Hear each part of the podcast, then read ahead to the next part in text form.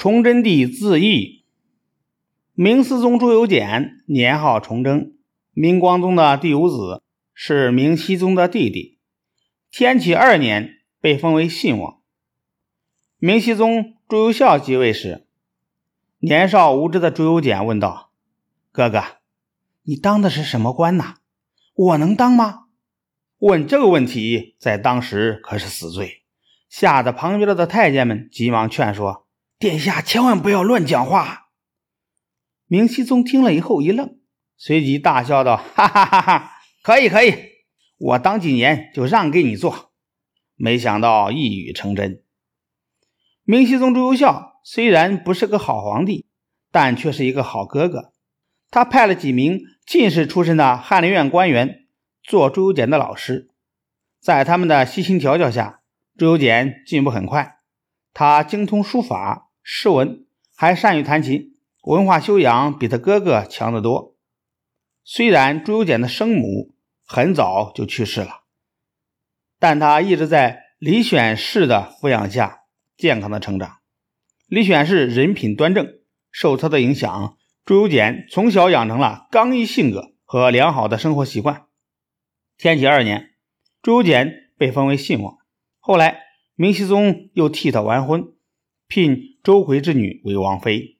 天启七年，明熹宗病入膏肓，奄奄一息。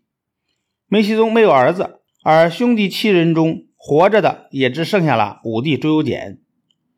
兄中弟及，明熹宗死后，由朱由检继承皇位。朱由检入宫后，犹如进入了狼窝虎穴之中。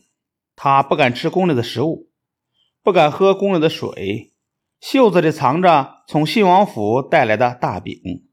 晚上，朱由检战战兢兢地手持宝剑，坐在龙椅上，一刻也不敢闭眼，生怕魏忠贤派人谋害他。宫中的太监、宫女都是魏忠贤和客氏的心腹，就是远方两个小太监交头接耳，也让朱由检心惊肉跳。以为他们在商量对付他的阴谋诡计。在天启皇帝死后的第三天，朱由检正式继皇帝位，改元崇祯。当时魏忠贤根本没有把朱由检放在眼里，认为他只不过是和明熹宗一样，可以被自己玩弄于股掌之间的年轻人而已。崇祯帝虽然对魏忠贤和客氏恨之入骨，但他深深的知道。现在还不是除掉他们的时候。他一面像哥哥朱由校一样继续优待魏忠贤和客氏，一面将信王府中的宦官和宫女带到宫中，来保证自己的安全。大臣们也都不知道皇帝打的什么算盘，都持观望的态度。等到时机成熟后，崇祯帝首先免去了魏忠贤的亲信崔成秀的兵部尚书一职。大臣们终于明白了皇帝的意图，于是揭发和弹劾魏忠贤的奏折一个接一个的递到了崇祯帝的手中。魏忠贤被迫辞去了官职，崇祯帝派他到凤阳去守皇陵。魏忠贤历经的时候，财物装了四十多辆大车，有一千名侍卫护送，耀武扬威的出城而去。崇祯帝得知后非常生气。立刻又下了一道圣旨，命锦衣卫将魏忠贤缉拿回京。魏忠贤知道回京后一定没有什么好结果，就在阜城县南关的旅舍中上吊自尽了。崇祯帝又下令铲除了魏忠贤的党羽，将客氏乱棍打死，百姓大臣无不拍手称快。但由于崇祯帝的前几任皇帝如万历、天启。等没有一个不是昏君，给他留下了一个无法收拾的烂摊子。虽然崇祯帝本人非常勤政，但由于他性格多疑、刚愎自用、喜怒无常，明朝没有能在他的手中中兴。在崇祯统治的十七年里，他一共任用过五十位内阁大学士，吏部尚书十三人，户部尚书八人。兵部尚书十七人，刑部尚书十六人，工部尚书十三人，督察院左都御史一百三十二人。他还冤杀了大将袁崇焕，导致明军的辽东防线全面崩溃。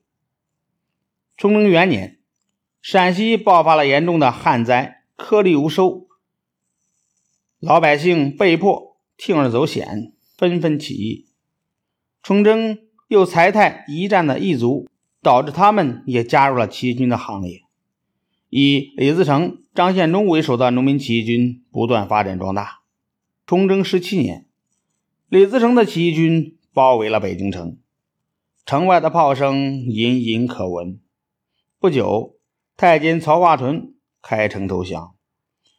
崇祯帝想召集大臣商议，他亲自拿起钟杵敲响了景阳钟，但等了许久，大臣们一个都没有来。万念俱灰的崇祯帝见大势已去，回到内宫，逼死了周皇后，随后又用剑砍伤了长平公主。崇祯帝对他说。为什么你要生在帝王之家？接着又砍死了昭仁公主。万念俱灰的崇祯帝来到眉山上，在寿皇亭旁的槐树上自缢而死。崇祯帝死后，南明弘光政权为他定庙号为思宗，谥号为烈皇帝，后改庙号为懿宗。隆武政权又改庙号为威宗，清军入关后为他发丧，谥号端皇帝，庙号怀宗。